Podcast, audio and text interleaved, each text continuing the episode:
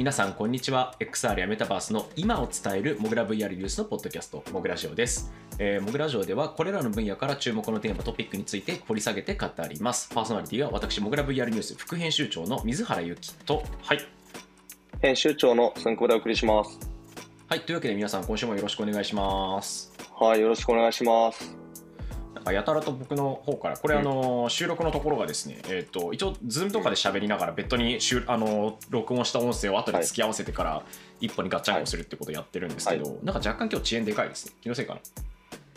ま、マジっすか？それはなん、かちょっとでかネッい環境の問題ですかね。なんでしょうねかも。しれないですね。まあ大丈夫な範囲ではあるとは思います。大丈夫な範囲であるとは思いますと。はい、というわけで、えーとまあ、うんいきなりなんか10月入ってね、先週は、うんえー、とメタクエストプロとか、メタとあの、うんマイクロソフトのね、うんあの突然マーク・ザッカーバーグとサティア・ナデラが並んでいるっていう驚愕の絵面が出てきてびっくりしたわけですけど、うん。はいまあ、とうとうのお話とか、まあ、どういうこと考えてるんだろうねとかいやそもそもデバイス体験させてくれよみたいな話をしたわけですが、はい、というわけでですね、えーとまあ、それとは別にちょうどあのようやく AR 特集と銘打った形でいろいろと企画記事を載せていくっていうのがスタートしました。第1弾は西田さんですね。あのジャーナリストの方の、えー結構ハードコアめというか VPS にっていう技術に関する記事をごっそり書いていただいたんですけれども、はい。はい、という形で始まっておりますと。いやーでもね、AI 特集、いや、これはもう水原さんが生み落とそうとね、かなりやりたいなと。苦労して、苦労して、ついに始まったっていう特集ですね。いや常々思ってたんですけどここら辺の特集をやっときたいなとは思ってはいたんですが、うん。なかなか難しいというのといやそもそも特集組むのってすげえ大変だなという気持ちにはなりましたね正直。改めて。いや、まあ、そうっすよね。あのーなんていうか、一本一本のこういうね、長い記事っていうのが、すごく作るの大変な上に、それをその何本か重ねて初めて特集になるのでっていう意味では、あの、こんだけその、まあ、集中してね、これだけの数の4本とか5本とかの、あの、がっつりした濃い記事を出していくっていうのは、僕らとしてもやったことがなかったので、まあそういう意味では、なかなか面白くもあり、大変でもありみたいな感じですね。同時にあの全体像を描くとかなんかぼんやりとこういう路線が見えるみたいなところのパースペクティブって言ったらいいんですかねとか、うんそういうラインを走らせるってすごく難しくてやっぱり紙雑誌でちゃんとしたクオリティのものを作り続けてる人たちって本当大変なんだなっていう特集ベースでやってる人たちいやって、本当ですよね。思いましたね頭が下がるわけです本当にうん。いや、まあそういう意味ではね、いや、何よりあれですよ、はい水原さん。我々なんと、久々に2週連続で収録してますよ。あのー9月がですねあまりにもドタバタしすぎていてですね ちょっとこれ収録してる時間どころじゃないぞみたいな感じでやってなかったんですけどとうとうねようやく2週間連続で98回と97回は前回ですかねがやたら遅かったんですけど、うんうん。まあという感じでございますそもそもこのカウント自体が僕は正しいのがだんだん怪しい気がしてきたんですが100回ぐらいでリセットしてもいいですよ。とりあえず100ファーストシ回っていうことでーズン終了みたいな。ねファーストシーズン終了で、セカンドシーズン突入でもそれはありですね。一応前回が97回というカテゴリーになっていますが、ファーストシーズン、セカンドシーズンっていうくくりはありかもしれません。はい。で、えーまあ、やる特集が始まりましたよっていうところの、えー、と裏でというか、裏でっていうのも言い方もあれなんですけど、じゃあ、まあ、じゃあってわけでもないんですけどね、えー、と今回のテーマはこちらでございます。モグラネクストは AR、VR、VTuber を含むアバター領域に特化したリサーチコンサルティング開発サービスです。業界随一のコンサルティング力を武器に、開発、調査、アドバイザリーなど、幅広く企業行政機関の XR の取り組みをご支援しています。モグラネクスト公式サイトよりぜひ気軽にご相談ください。メタバースには誰もいないのか？ということで、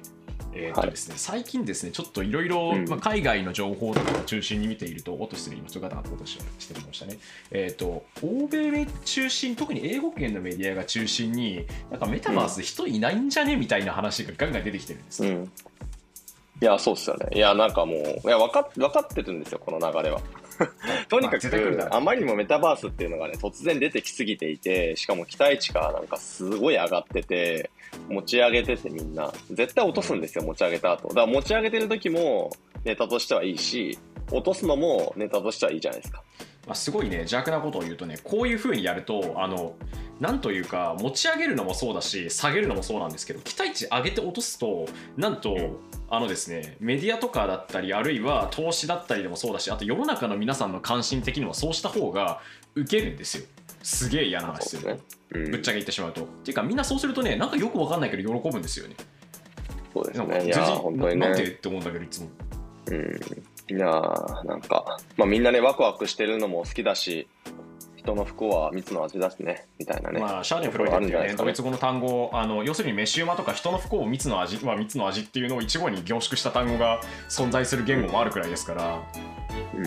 あ、そういうことなのかもなと思いつつ、でもそれってなんかなっていうのは正直ありますね、最近そうですね。あ、で、ごめんなさい。僕は先に言っちゃったんですそうですね。例えばの話を先にしないと、あ聞いてる皆さんがついてこれないので、行きましょうか、はい具体例をね。はい。例えば、えっと、ホライゾンワールズの話しましょうか。はい。メタのね、メタのメタバースね。はい。まあ、メタのメタバースということで、なんかよくわかんなくなるんですけど、メタのホライゾンワールズっていうのがありまして、これが確か、えーっと、まあ、アクティブユーザーの獲得に苦戦してるんじゃないかっていうのは、海外の C ネットとかだったり、他の技術とかだったりも含めて報道しているところが結構あってですね、まあ、内部の社内文書によればっていう話になってくる、まあ、いわゆるあの両方うん情報がリークしたっていう前提なんで、ゴシップじみてくるんですけど、うん。まあ、そんなに人が来ないとか1ヶ月くらい過ぎるとあんまり人が来ないとか要するにあの、うんマンスリーのアクティブユーザーとかリピーターの数が少ねえんじゃねえかっていう話が出ていると。うん。まあえっとウォール・ストリート・ジャーナルかな、が言ってますっていう話なんですが、もともと50万人くらいの MAE を見込んでたけど、28万人とかに修正した上で、今20万人ぐらいしかもいかないと。ま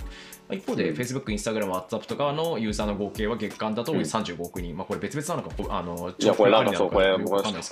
れさ、並べてんのが悪意あるじゃん。本当になんか、えっ？と思ったんだけど、いや、まあ、それあの、メタがその目標値を50万 MAU、あの、マンスアクティブユーザーですね、置いてて、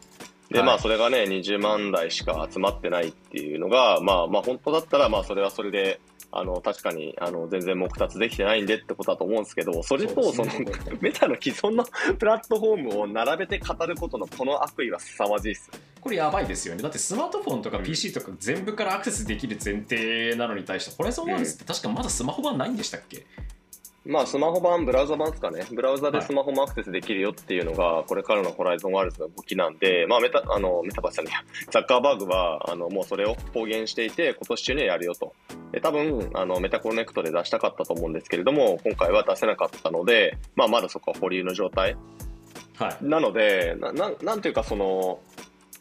まあ、それは当然ブラウザ版出た方が伸びますよね。アクセスしやすくなるから。まあ、それはそうですよね。うん、だからそこのまずロードマップ上のあの例えばうまくあの実装ができてないみたいなところが、まあ、原因なのかもしれないしあの分かんないなとは思うんですよね、この本当にただの数字の比較なんで。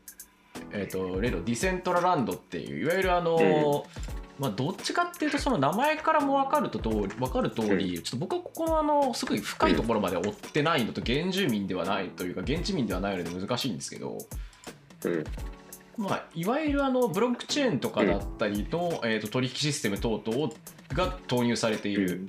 まあ、タイプの、ね、メタバースでございますと、いわゆる NFT とかブロックチェーン的なものをしっかり中に取り入れているタイプのメタバースでございますという話があったんですけど、海外の、えー、とダップレーダーっていうところかなあの分析調査会社としているところがですね、えー、とうん。1日あたりのユーザー数が38人しかいないっていう話をしていてうん。うん。どうやら。うん。なんか38人しかいないです、しょぼいですって話をしていて、でそれに対してディセントラランドのオフィシャルが、いや、そんなことないですって言って、反論したっていう話もあるんですけど、このね、38人とか、ピーク時でも657人しか日間あのデイリーアクティブユーザーがいないっていうやつが、なんかすごいかいあの SNS とかでまあバズっててというか、受けていて、うん。ああ、なんかみんな嫌なんだなみたいな気持ちが正直になりあました。ね。ーじゃあこれこれこれもちょっとびっくりしたんですけど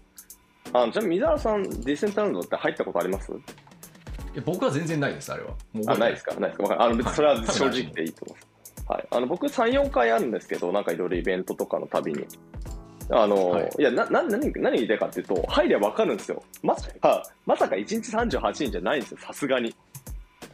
入れば、そのアクセス人数って出るんで、しかもその、まあ、インスタンスが分かれてるとかってことを考えると、あの、ぜ絶対その38人じゃないってことは分かるんですけど、まあなんか数字だけ取ったんですかね、この人たちは。うんいや、なかなかだから、やっぱこういうのって、その、なんでしょうね。あ、さっきのメタのやつもそうなんですけど、やっぱりこう、叩きたい気持ちとか、その、まあ、純粋なのかもしれないですけど、悪意というかね。っていうのがどうしても垣間見えてしまうところではあるんですよ。うん。実際はね、ディセントラランドもオフィシャルによると、あのうん公式の人によると、ツイッターによると、ユーザーデータを引用しつつ、MAU は大体5万7000人くらい、まあ、5万6697人であるというふうに、まあ、言ってるんですね。空間のアクティブさでももともとじゃダプレーダーがなん分けではそうないいうですよね。そうそうそう、うん。ダプレーダーがなんで間違えてたのかっていう話だとあの、まあ、どうもダプレーダーがやってるのってブロックチェーンとかで的なものの要はトランザクションのところだけを追跡しているので、どれくらい取引があったかっていうところだけをどうも調べてるっぽいとうんうんうん。いう話でございます。はい、まあディセントランド普通にあの活動についてウォレットなくても。ログインできますからね。うん。まあ、あとはあのアクティブユーザー数の算出方法を公開してたりとかあとは結構リピーターがいっぱい実はいるんですってことで実はそんなに超大規模じゃないけど、ちゃんとそのコミュニティの中に根付いてる人がいるんですって彼らは主張してるんですよね。うん。うん。うん。あ僕はそこら辺って結構あるとは思うんですけどねどの場所でも。大規模小規模はあると思うんですけど。うん。まあ、ここからね、あの、今日ちょっといろんなそのメタバースの話をしていこうと思うんですけど、まあ、もちろん、その MAU が、まあ、5万人っていう数字は、その他のプラットフォームと比べても別に多くはないと思うんですよ。そうですね多くはないから、まあ別にそれを少ないじゃんっていうのはいいんですけど、さすがにさ38だろ、それはしょぼすぎっていうのは、それはなんか、ちょっとはんなわけないだろうと出す前に一言止まってほしい、一歩止まってほしいなのはありますよね。うん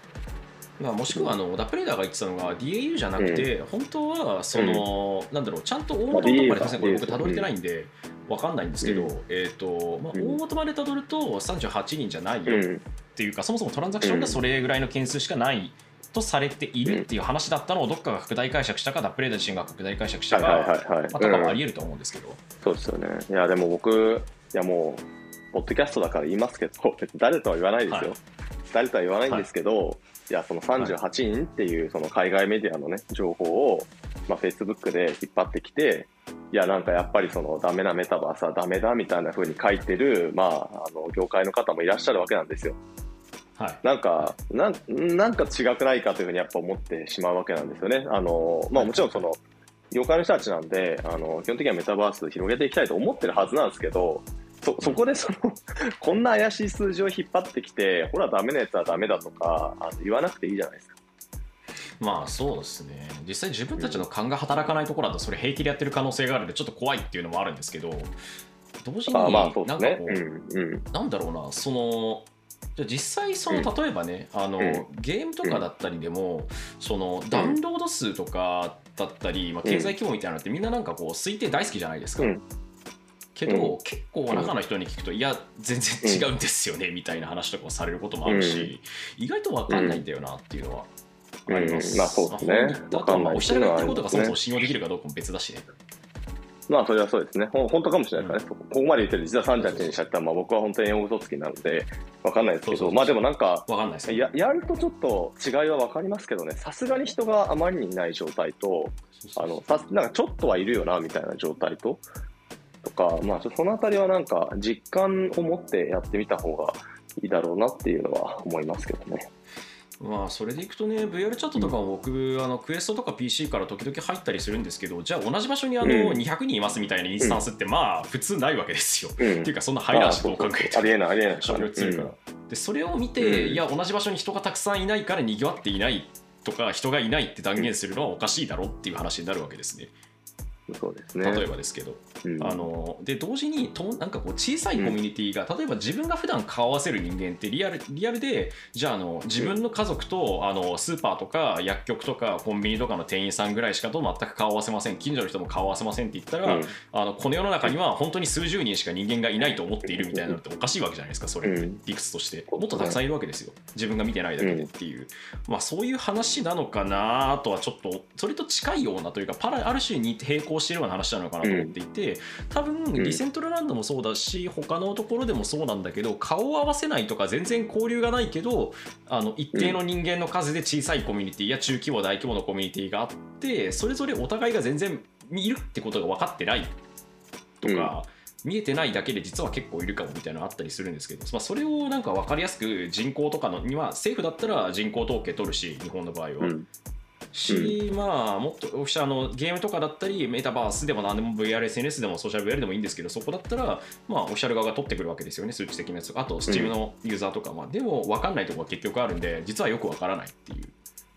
そうですね。VR チャットとかレッいクルームもクエスト版のユーザーめちゃくちゃたくさんいるはずなのでやうん。スチームのピークの数だけで語るのは難しいなとは正直思うんですけど、ねまあでも参照するのには妥当なところの一つではあるなっていう気はします。まあ、ということなので、まあ、メディアはね、その、まあ、ちょっとほら見たことかとね、メタバースな人がいないと、いや、やっぱこんな風にぶち上げてるけど、やっぱりね、みたいな、こうね、騒ぎたいっていう圧もあるだろうし、まあ、あとはもう、な何にせよ、その、この今のね、トレンドを牽引しているメタという会社が、やっぱり、非常にこう、メディアにとっては格好のね、叩く的なので、どこのメディアか忘れちゃいましたけどね、僕びっくりした。本当になんか、なんかザッカーバーグが辞めた方がいいっていうタイトルの記事を堂々と書いていて、まあその根拠が、あの、まさにその、ホライゾンワールドがうまくいってなかったりとか、あとはあの、コネクトのね、その、アバターに足が生えるよって言って喜んでたことをすごい揶揄してたんですけど、いや、なんとも言えない気持ちにはなってしまいましたね、そこに関しては。まあそうですね、それに関しては、はい。本当に。あとなんだっけ、ホライゾンワールド最近、他にもなんかリークありましたよね、2週間ぐらい前。なんだったっけな、あの、社員が使ってないみたいな。あそうですね。あのなんかバグがすげえいっぱいあるから全然使うのに足りなくて、いやなんかうん。プロダクトのオーナーをやってる人というか、それのマネジメントというかディレクションをやってる人が、いやうん。なんか幹部に使ってもらうように強制しないといけないんじゃないのみたいなことを言ってるらしいという文章がリークしたという話がどこからまあ今年やかにささやかれていたんですが、まあ、ささやかれているってことですね。うん。まあ、正直その理屈は分かります。あの自分たち好きになってもらうっていうより自分たちが使ってここがダメだっていうことを徹底的に言っていかないといいものにならないっていうのは多分そうなんでドッグフーディングとしては、それは正しいとは思うんですけど同時になんかなんだろうな自分たちで使ってここがダメだと思ったところをガンガン改善していくっていうのはめっちゃ正しいとは思うんですよね、それは、そうですね。うん。うん、まあともすればねそういうのってあの良くないじゃないですかみたいな話にももちろんなるしなるけどまあまあまあ、自分らそうですね、そうね。自分らとかあのユーザーの人とかからちゃんと意見聞いてここがダメですとかこれ使いづらいですっていうのをちゃんと見て聞くなり行動から見出していくなりっていうことをしっかりやらないといけないので自分たちでまずやりますっていうスタンス自体は僕は正しいとは思う。まあそうですね。まあなんかそのあたりはなんかわかんないですよね。そのメタの社員がって言っても、メタの社員のほとんどの人たちは、Facebook とインスタと WhatsApp の更新の方がメインのお仕事なわけで、その、少なくともリアリティラブズのね、あの、まあ、ハードウェアだったりとか、あの、プラットフォームだったりとか、あので、さらにホライゾンやってるような人たちっていうのは確かに毎日使った方がいいかもしれないですけど、まあ、さすがに他の業務やってる人たちが毎日は、まあ、確かに使わないよなっていうのもあったりするから、なんかそのあたりもすごく、うん、まあ、どういう文章がね、本当に、本当はどうだったのかとかももうわかんないですけど、リークなので。な、なかなかそのね、あのーまあ、いい、いい材料になりますよね、こういうのは叩くために。まあその辺もあってやっぱりちょっと個人的には正直結構ナラティブとしてザッカーバーグ個人もそうですしメタ自体もそうなんですけど、うん。まあ殴られがちだよなっていうのはありますね。まあ、うん。まずいこともいっぱい,、いっぱいあった会社ではもちろんあるんで手放しに別に擁護しようとは全く思わないんですけど僕は。それはそれとしていくらでもそれはちょっと無理筋じゃねえよというかやりすぎちゃうんかみたいなのは結構あったりはします、まああそこまでいくともう芸能人のゴシップと変わんないですからね会社のゴシップもあ、そうそうそうね。そうそうなんですよ。楽しいんですよ、叩くことが。あの良くも悪くもねなんとねそういうことをやるとね人間楽しくなっちゃうんで怖いですねうん。自分もやってないというふうに言い張る自信があんまりない正直まあそうですね、わかんないいですね。ろいろと思い返してみると正直なことね、まあで一旦その話は置いとくとしても、うん。じゃあメタバースは冒頭の誰もいないのかとか、まあ、なんかあの数少ないじゃんとか思ったより達成できてないじゃんっていう話がまあ片面では当然ありますと、まあ、もちろんあのそれこそ全然人がいないメタバースっていうのもとかぶち上げたはいいけど誰も使ってないじゃんみたいなのって多分山ほどあるとは思うんですけど。まあそれはそれとして一方でじゃあうまくいってるところとかあるいはメタバースっていうふうに自分たちで言ってたりないしそういうワードを使ってたりそういうものとして見なされてたりするようなアプリケーションとかサービスとかあるのっていう話だとまあ山ほどあるわけですね。それこそ。いや、なんか最近も、本当にね、今回これを取り上げてるのは、その別にその数字のところと、そのなんか叩いてる人たちがいるねっていう、そこだけでは、それはイントロなんですよ、実は。ではなくて、ちょちょうどなんかタイミングよく、まあ、明るいニュースというか、あの、なんていうか、ここから先ってそういうふうに、あの、逆行、逆行する二つの流れが出てくるかなと思ってて、あの、まさに、えー一つは、なんかこう、ぶち上がったものが、まあ、やっぱそうではなかったよね、期待値通りにいかなかったよねっていう、その失望の流れっていうのと、逆に、そのうまくいってるって流れと、もう一二つ出てくる。じゃあ、これだけ見たら、やっぱりすげえじゃん、メタバースってなるのも多分違うだろうし、いや、なんかやっぱメタバースダメじゃん、なんかただのセカンドライフだったじゃんとかっていうのを、これまた違うわけなんで、結構そこの絶妙な二つのトレンドを両方見ておかないと、あの、なんか、あの、ついつい罠にはまりますよって話からと思ってて、そのもう一個のサイドの話、ちょっと明るい話が出てきますねっていうのをちょっと紹介していきたいなと思ってるんですよね。というところで1個目が、はい。ちょうど今週出てきたニュースですね。はい。米ははいイースでございますえっ、とまずですね、えー日本の今はもうリアリティ株式会社でリアリティなんか記憶が怪しい人みたいになグリーンさん合ってます。リアリティ株確式会社。はい。はい。リアリティ株式会社でございます。うん。えっ、とちょうどこれを収録してる今日ですね。全えースマートフォン向けメタバースリアリティ。ちゃんとこれスマートフォン向けメタバースって日本語では書いてありますね。リアリティ、えー全世界のダウンロード数1000万人1000万突破ということでまあリアリティですございますね。こちらが全世界ダウンロード数1000万人突破と海もともと外海外ユーザーの比率がすごい高かった7割じゃないですか。あの、なんかってタイミングでそうそうみたいですかね。うん。ですね、世界63カ国。世界63カ国に対して、えー発信しており、かつ12言語対応で、えー2018年にからサービス開始で、2021年の3年後の2021年には500万突破、で1年で約100うん1000万とかで、まあ、ペースがすごい早まっていることが分かりますね。まあ、海外対応とかもちろんあるとは思うんですけど、とか海外の広告強化とかは多分あるとは思うんですが、まあ、日本にいるとちょっと観測しきれてないんですが、とにかく数が非常にうん。増えているうん。という、まあ、DL 数なんで定着してる数がどれくらいかっていう話になると難しいと思うんですけどただリアリティのアプリを開いてみるとまあ結構皆さん結構な頻度でそうなんどの時間帯も配信してずこれ多分る人いるんですよ。最初に、あの、僕とその水原さんが、リアリティにメタバースってついてますよって、ちょっとここはまずあの、あ 分かるしないと分かんない発言だったんで、リアリティが何だったかっていう説明ちょっとだけすると、えっと、リアリティっていうアプリは、まずそもそも、えっと、アバターを使って、スマホで簡単に配信ができるっていうプラットフォームですね。なので、あの、もともとは、えっと、VTuber の流れの中で出てきたアプリでしたね。なので、あの、別にメタバースではなかったんですよ。別に空間の中を動き回りましょうみたいな話じゃなくて、あの、VTuber みたいなことがスマホで簡単にできるよ。で、投げ銭もできるよとか、プラットフォームの中で全部完結するし、YouTube にも同時配信できるよみたいな、まあそういう感じのシステムだったんですよね。で、あの、そちらが、えーっと、去年ですかね。まあ、メタバースというふうに、まあ、去年の終わりぐらいにぶち上がりましたけど、その前ぐらいから、えー方向性としてメタバースを目指していくっていうのを打ち出してて、まあ、いわゆるあの 3DCG の空間の中で、今まで配信していたあのキャラクターとかっていうのがその中動いて、で、そのあのメタバースの中からの配信ができるようになったよっていう、あくまでも配信プラットフォームなんですよね。はい。というので、うん、うん。そうですねうんあとは一応あのあゲーム的なというか、自分のアバターを歩かせるとかそういうワールドも、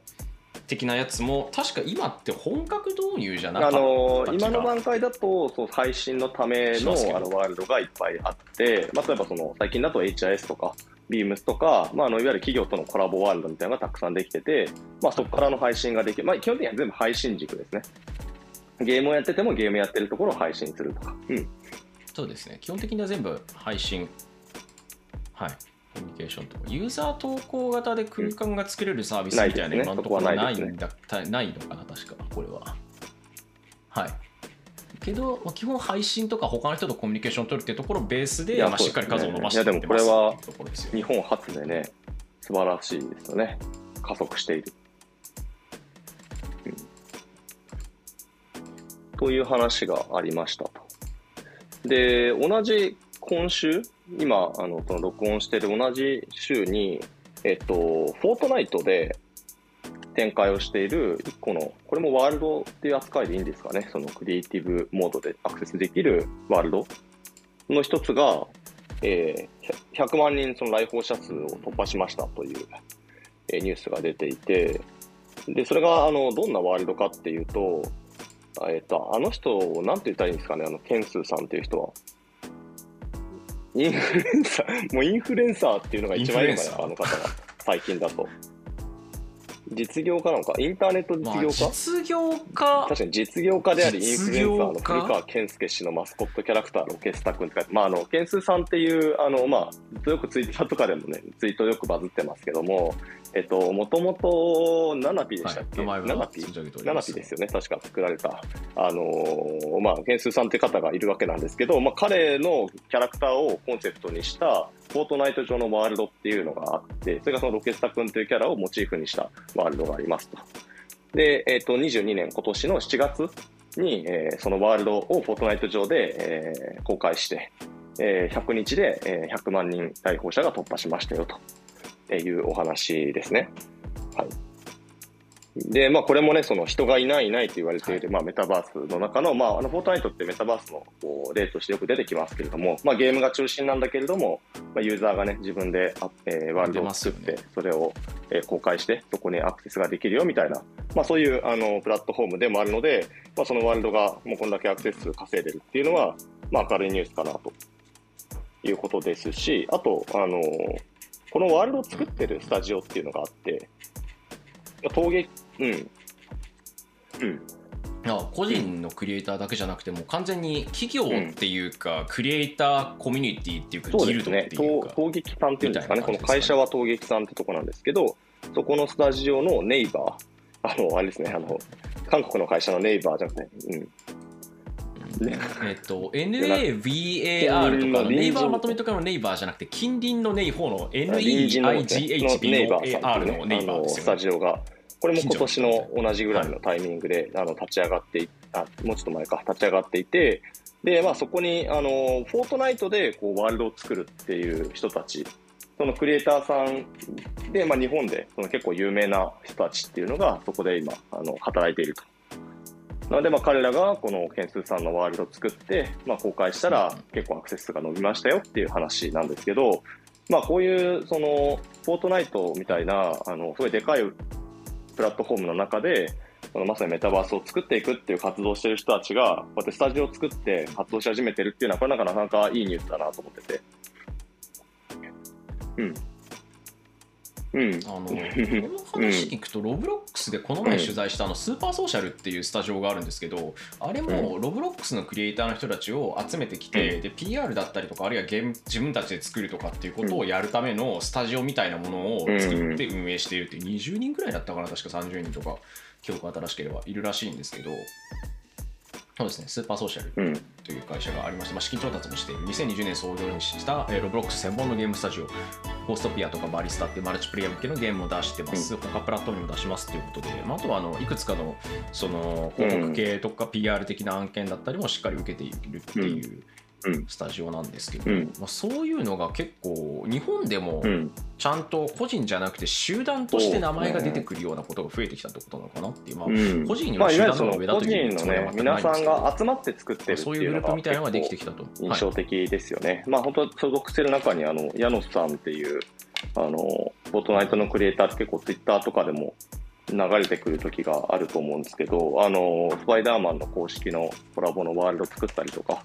あの、渋谷のワールドですかね、彼らがよく流れてきてたのは。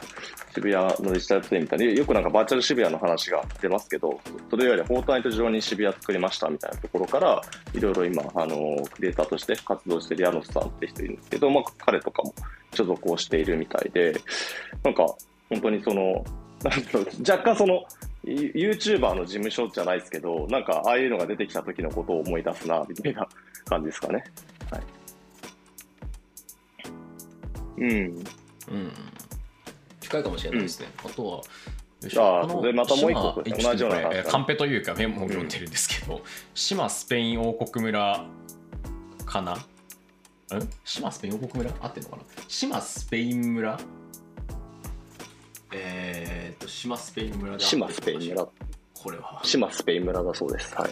っと実は詳しくない。なんか最近島スペイン村って別で話題になってましたからね。島スペイン村でございます。えー。何が気がするなんか、なんか VTuber がなんか止まってバズってませんでしたっけ？三重県の島市にあるですね、はい、いや、ちょっとそこは本当じゃないああなんかそんなのあったような気がする、VTuber で出てくるとはいありました。えっ、と23時のですねスオサンゴさんが、えー、と8月頃に PR 動画をえー公開しておりこれでトレンド入りしてましたね。人気急上昇だそうですうんはい、YouTuber の方々もいらっしゃっているので、PR 戦略が構想しているということでしょうね。はい、ところがですね、えっ、と、ロブロックス、まあ、あのこのもうラジオ聞いてる方で説明する必要もないと思うんですけど、まあ、圧倒的なユーザーがいる、まあ、メタバースって今一応ダブルコードつけてますけど、のところの人でございますと。まあ、人というかプレイヤーの1個でございます。まあ、非常にでっかいところですね。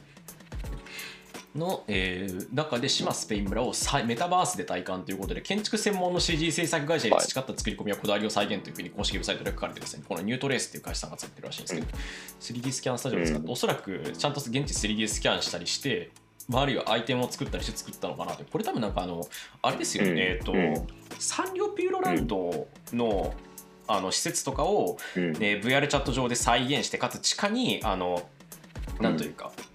なんだろうなパーティー会場があるっていう前提でやってた設設定っていうかそういう世界観で、あのやっていたサンリオさんのイベントバーチャルミュージックフェス、ちょっと名前がせ正しく出てこない。バーチャルミュージックフェスは別や。よサンリオバーチャルフェス。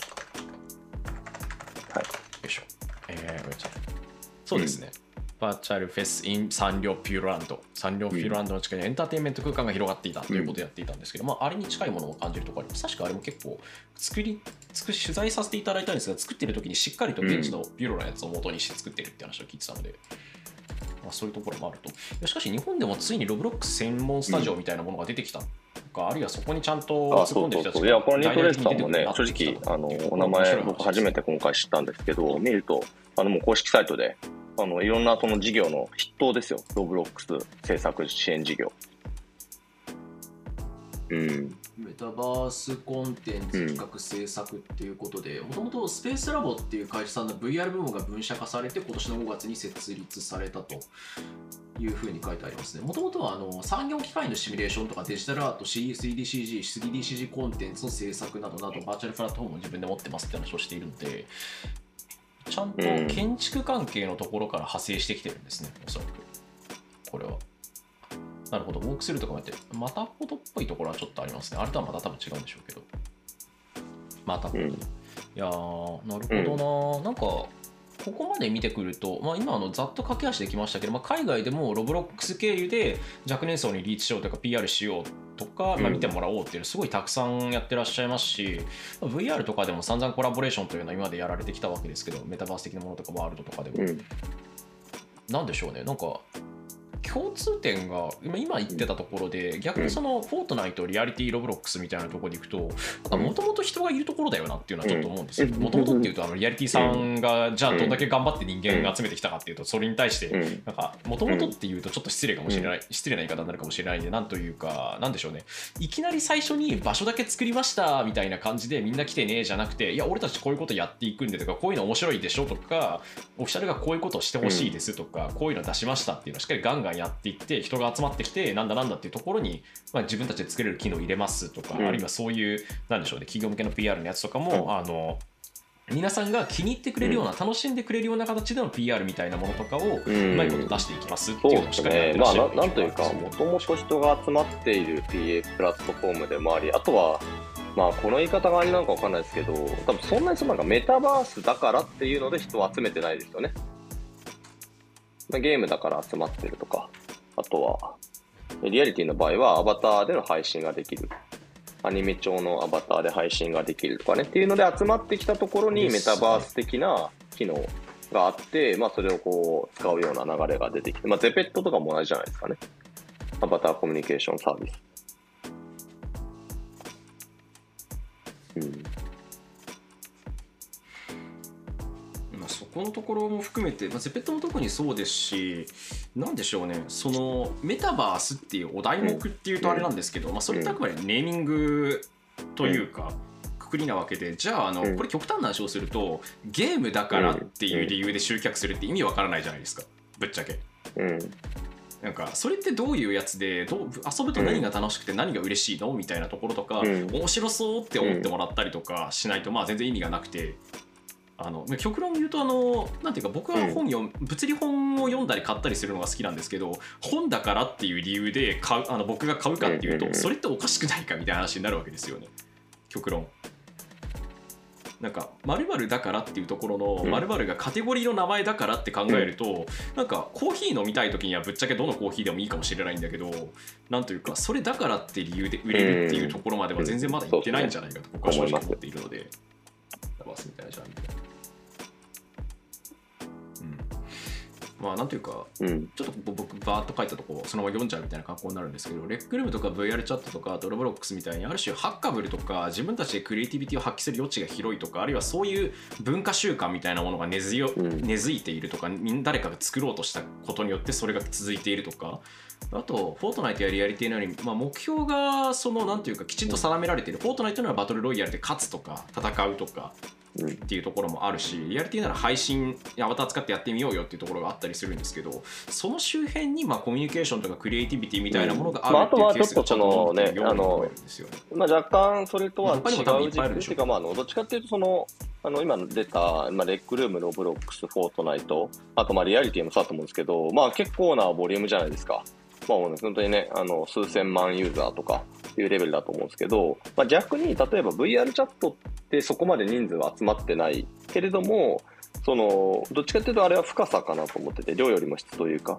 あのそもそもいる人たちのあのエンゲージメントしてる時間が長いとかあのそこでコミュニティがあって、まあ、もうあの本当にそのどっぷりあの使ってるユーザーがいる。っていうあのところっていうのはあのまた逆にこう、まあ、アプローチしがいがあるというかあのそこに人はいるので、えーその人たちに対して何をやっていくか何を一緒にやっていくかみたいなところがあのちゃんと回っていきやすいんだろうなとは思うんですよね。まあ、例えばあの、まあ、日本だとね最近あのモスバーガーがあの VR チャットを使ったねあのプロモーションとかやったり、まあ、ちょっと前と日産とかねあの、まあ、さっきのサンリオの例も VR チャット使ってましたけれども、まあ、やっぱりそういったあの何かしらそのすでに集まってきているうんでまずメタバース作りましたよではないところ っていうのはあのすごくあのねえーまあそうそうまだその成功っていうのをな何をもって成功というかっていうのは、まあいろいろあると思うので、まあ一言に成功っていうのは難しいですけれども、まあ少なくとも、こうね、明るい話っていうのはやっぱそういうところから聞こえてくるなっていうのがありますよね。うん。うん。うん。あとはあの他のところだと、その明るい話っていうなんか これは明るいくらいの定義の話から始めなきゃいけないので超ややこしいんですけどまあじゃああの、なんだろうこういったサービスに行って友達ができましたとか、うん。あの外に私はうん。例えば自分の身体の都合とか、うん。あるいはいろいろな精神上の都合だったり、うん。えー家庭の都合だったりで、うん。友達と外で遊べないとかあの僕の友人に離島に住んでる人がいるんですけど、うん。あのまあ、物理的にそもそも全然遊べないじゃないですか、うん。っていう人とオンライン上でそもそも、まあ、インターネットを通して遠くの人たちと喋れたりするっていうのと同じように身振り手振りでコミュニケーションがあの他の同同年代の友達とできるっていうこと自体が嬉しいっていう人がまあいるわけですよね。まあそれ自体は結構ああのなんていうか金銭とかだったりとか、まあ、サービスの継続性っていう意味ではまた違うかもしれないけど、うん。まあ、すごくプラスの効果を生んでるわけじゃないですかそれはそうですね。まあそこのね、個人のレベルで、あつまりそのなんか、何万人がとか、その、そういうね、こうなんかマスの数で判断をしていくではないレベルでの、うん。まあ、例えばその、なんて言ったらいいのかな、まあ、QOL が上がってるっていう、なんかすごい言い方雑だからやあんましたくないですけど、あなんかそういう、こう、ね、この人のね、あのなんか本当にこう、今まで変えられなかったところが変わってきているみたいな。で、個人レベルで見るとそういうことってたくさんあると思うので、まあ本当にいろんなところで価値が生まれてきてるとは思うし、まああとは、その、こういうなんかそのプラットフォームはどこが成功するかみたいな目線ではないところで見ると、その事例レベルで多分きっとちっちゃく回ってたりとか、あとはなんかね、ちょっと長い目で見て、あの、本当に最初はお試しから入って、まあどういくかをこう試行錯誤しながら、あの、とにかく回して続けていくんだみたいなところでいくと、まあ別にあのちっちゃいっていうつもりはないんですけれども、あの、何、何かしらこう、あの、回していっている、ちゃんと回していっている例っていうのは多分たくさんあるんだろうなと思ってて、まあ多分例としては、あの、カドカードワンコがやってるね、N コの、あの、普通化プレミアムっていうね、あの、ヘッドセット配って、あの、バーチャルキャストで、ああの、コミュニケーション取ってもらってみたいなのも、あれも、ものすごい地道にやってるじゃないですか。ユーザー数ってあんな一気に増えないんで、別に数百人とか、まあ言っても数千人っていうところで回すと思うんですけど、まあでもきっと何らか、あのー多分もう2年目か今年で、ーうん。2年目になるんで、多分もものすごくいろんなものが得られているからこそのいろんな取り組み、えーになってきてるんだろうなっていうのは、あの、はたから見てても思うんですよね。だからなんかメタがなんかあんまうまくいってないからどうだみたいな話ではまたないなっていうのが正直なところで、まあ少し、あの、うん、うん、うん。うん、まあ、実際そこ、うん、そうっすよね。なんかいや、うん。ビッグプレイヤーが、うん。じゃあ何らかのビッグプレイヤーとされてる人たちがそれをじゃあうまく自分たちでうまくいってるのかっていう話はまた別の話ですね。それは。うん。まあその話していくと、うんじゃああの Google プラスっていうのが昔ありましてみたいな話を始めなきゃいけなくなるので、まあ、そこがねうまくいってるかいってないかみたいなのはまた別だと思いますね。デバイスとしてはやっぱりすごいものを作ってるというか技術力的にはすごいんだけどなんかそういうコミュニティとかだみたいなものをあんまり味方につけられていないという感じがするので、ちょっとそこの弱さっていうのがやっぱり響いているところっていうのはメタさん。はまあ少なくともあるだろうなとは思ってはいます。自分は。まあ今年は少のあのコネクトは少なくとも、まあ、足の件が実際はあの、うん。VR 中中でやってるわけじゃなくてキャプチャー込みだったっていう話もあるんですらしいという話があるんですけども、これちょっとすみません、あの僕裏取ってないんで、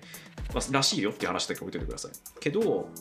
少なくともなんとなくなんだろうねユーザーコミュニティというか濃いめのユーザーコミュニティに対する歩み寄りみたいなものは見えたものの一方で海外のレディットとか見てるとゲーマーからはいやなんか業務用とか言われても俺たち全然関係ねえじゃん何考えてんだよみたいなこと言われてたりするわけですよいやまあとにかくやろんなタイプの難しいわけですねすごいですよね、本当に。プラットの、あの、比較としてね、その Facebook と Instagram 合計して30何億人で世界の半分が使ってるんだよって、すごいですよね。そその、その論評を書いてる、そのメディアは、世界の多分何千万人しか読んでないのに、そういやさ30何億人を相手にサービス展開してるってど、どんな感覚でやってんだろうっていう、ちょっと想像つかないですからね。なんかうん。スケールが違いすぎて想像つかないなと思うんですよね。まあそれはそれとして、あまああの日本で早くなんとかしろみたいなところがまあ。結構あったりはするんで、まあでもこの話って、結局はまあ日本で早くやらせろみたいな話とか、まあ、同時にじゃああのアップルの,、うんあの iPhone とかだったりもじゃあ完璧なのかっていうと全然そうじゃないし、というかソフトウェアプロダクトって基本的に、うんあのめちゃくちゃいいみたいなのは確かにあるんですけど、うん。それでもやっぱりなんか嫌だなって思う時ってあるわけですよ、このさあのサービス、このサービスとかでも。天下の任天堂ですらね、死ぬほどバグ出してるので、今、スプラトゥーン3で。だし、うん海外でまあバカ売れしているタイトルとか、日本発もそうだし、海外のタイトルでもそうだけど、ゲーム系のタイトルとかって、まあバグと、バグとチートはゲームの花、まあ両方とも良くないんだけど、正直、みたいなとこあると思うので、対戦ゲーとかだと特に。まあ、チートあチー。トはね、絶対やめやめてほしいんですけど、まあ、バグはバグで山ほど起き起きるものではあるので、まあ、そこに対してどう向き合っていくのかっていうのはちょっと気になるところですね。ゲーム会社が今まで死ぬほど苦労してきたところだと思うので、それは。し、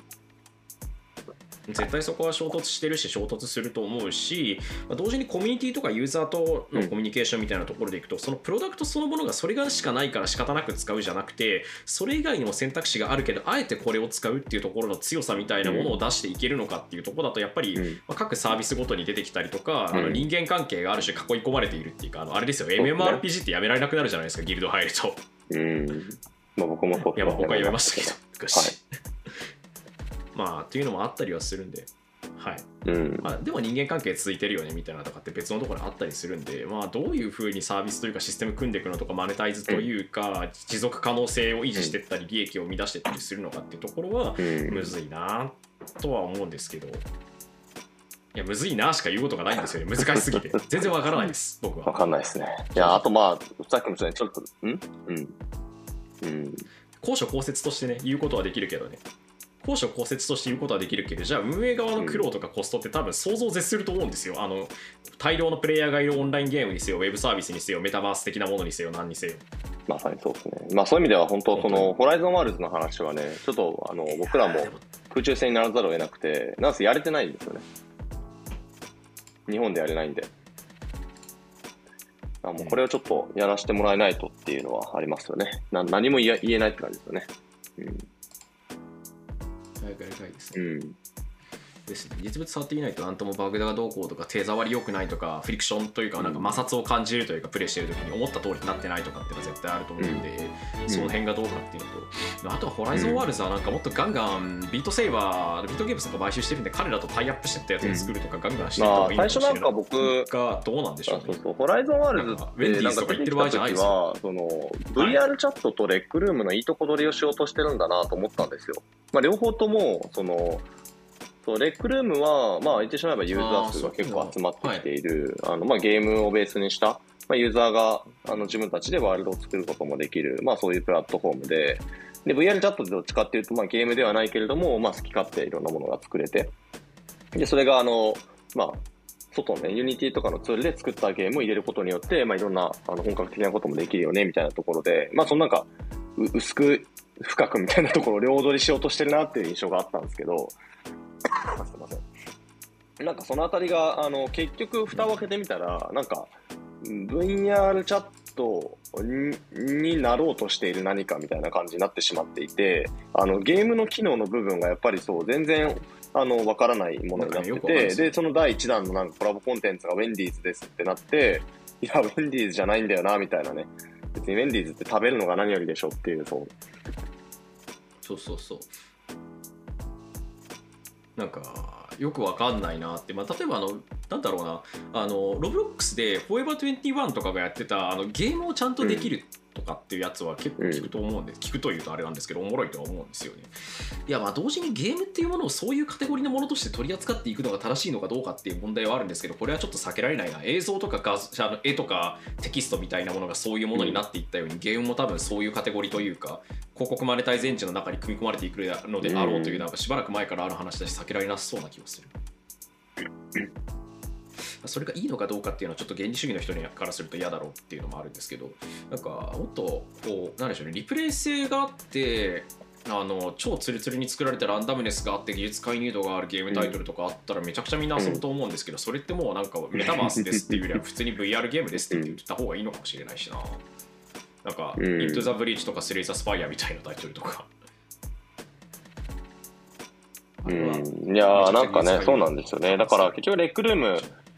がね、とかまあロブロックスもそうだし、まあフォートナイトも言ってみればそうですけど、まあ結局ゲームに人が集まっていて、で、まあメタバースってゲーム系以外はなんか盛り上がらないんですよね。とか、これもなんか、もう本当になんか、ま、毎週毎日のように僕、そういう話を誰かとするんですけど、まあでも、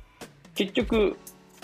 ゲームで集まってきて、そこからいろいろ始まっているっていうこともあるので、まあ、ホライゾンワールズがそこを行かずに、メタバースっていうね、ちょっとこう、新しくできたもので、あの、い押してってしまったっていうのは、まあ、なかなかもったいないですよね。さっきもビートセーバーの話ありましたけど、めっちゃ買ってるじゃないですか。今回のコネクトでも、うんスタジオ3つ買収したんですよね、彼らは。だからもう、その、ゲームコンテンツ、まあ VR のゲームコンテンツを作る力っていうのは、少なくともその、あの、社内には、あの、スタジオレベルでは存在をしていて、まあなんかそれらをね、まあビートセーバーなんてもうファンがある意味たくさんいるわけで、毎日遊んでる人たちが。だからなんか派生のね、コンテンツとかを作っていくとかも、あの、フォーカスとしてはきっとあり得ると思うんですけど、まあちょっとそうではないところに行っているなっていうのが正直な話ですよね。いや、ビートセーバーのワールドだったらめっちゃ行きたいですよ、僕。うん。うん、まあ遊びたいですよね普通に。言われてもだけど、まあなんかそうなると IP とかあるいは愛されるとかユーザーから支援を受けるものとか支持されるものをどうやって作るかって話に結局なってくるような気はするんですけど、うんそこってじゃあ一体何なんだろう？何がうん。根源にあってどう作るべきなんだろうなっていうのと、まあ、あとはなんだろうなそれがあの果たして持続可能性があるものなのかとかっていうのはちょっと考えないといかんなっていう気がするんですよね。持続可能性っていうとなんかいきなり SDGs みたいな話になるんですけど要するにあのなんでしょうねみんなが来るだけだとそのなんて言ったらいいのかな？それを動かすためのリソースとか、うん。まあ、ある程度言うとお金とかだったりするわけですけど、うん。とかせ投資家を説得するなり誰かをにお金を出してもらうなり何かのリソース、まあそれこそあの労働時間でもいいしクリエイティブでもいいんですけどそういうのを差し出してもらえる場所っていうのを作るにはどうしたらいいのかなっていう話になってくるんですけど、この話をし始めると結構やばいところにいろいろ話がくっついていくんで難しいなと思ってるんですよね。ファンダムとかいわゆるファンコミュニティとかファンカルチャーみたいなものの面白さとやばさって表裏一体なので。だでも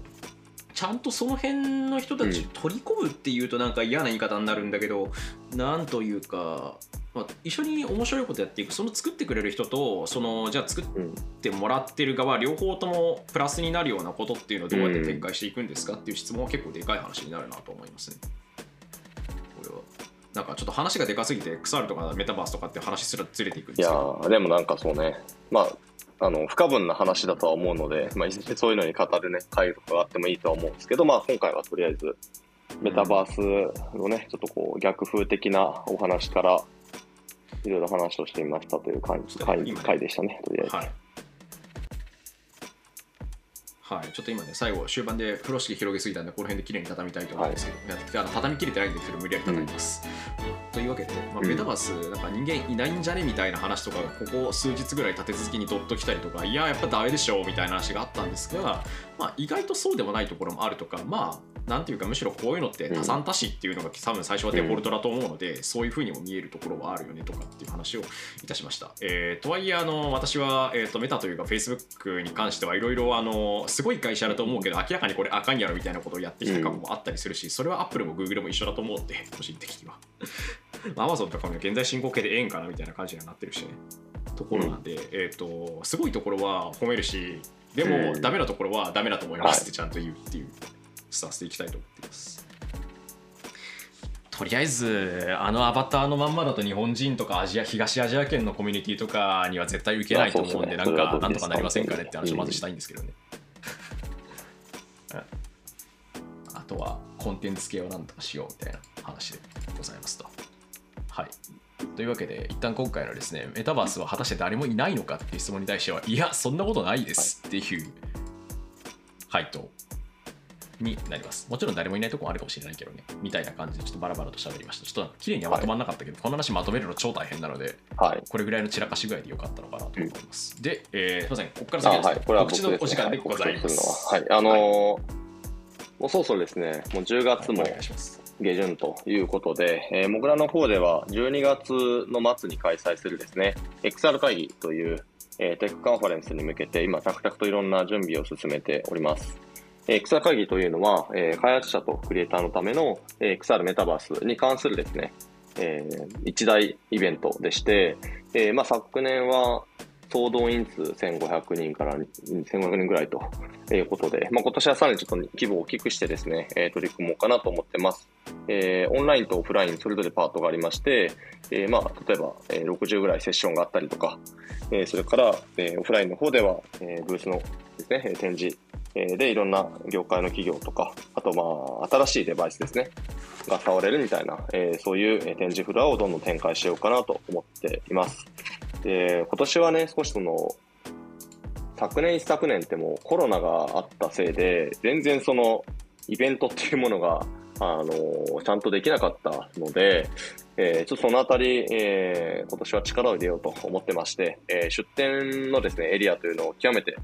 ドドンと拡張して、過去最大規模の展示フロアということで企画をしてます。えー今ちょうどこのえー出店フロアにですね、出店する企業さんを、えー出店募集中ということで、今二次募集をかけてまして、えー10月いっぱいが、えーこちらの期限となっています。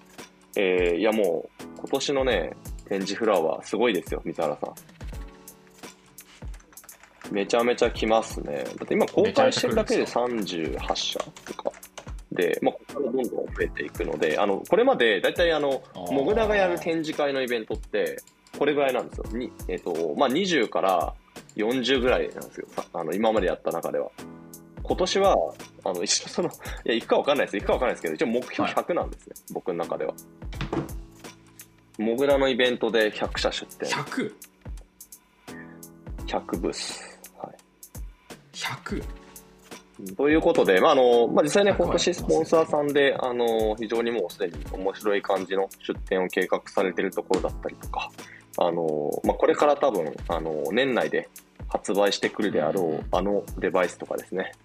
あとは本当に、あのもしかしたら XR 会議で何か発表してくれるようなこともあるかもしれないですしね。あの実は非常にあの今年のエクサラ会議の展示フロアはですね、熱いことになってますので、えーぜひその中でもあの自分たちも出展していきたいという方いらっしゃいましたら、ぜひご応募いただければと思います。あの、モグラのイベントは非常にあの、リーズナブルにいつも展開をしておりまして、えー1ブース30万円というですね、えー金額感で、まあ、そんなに過敏な装飾とかが、あの、売りな展示会ではないので、ある程度、あの、プラスアルファぐらいでご出展いただけるのではないかと思いますので、もし気になる方はぜひ XR 会議のページでですね、えー出展の要項等を確認いただければと思います。えー締め切りは、えー10月いっぱいとなっておりますので、ぜひよろしくお願いします。ぜひ、あの、あと参加したいという方もですね、はい、チケットの方売ってますので、チェックしてみてくださ。はいい、よろしくお願いします。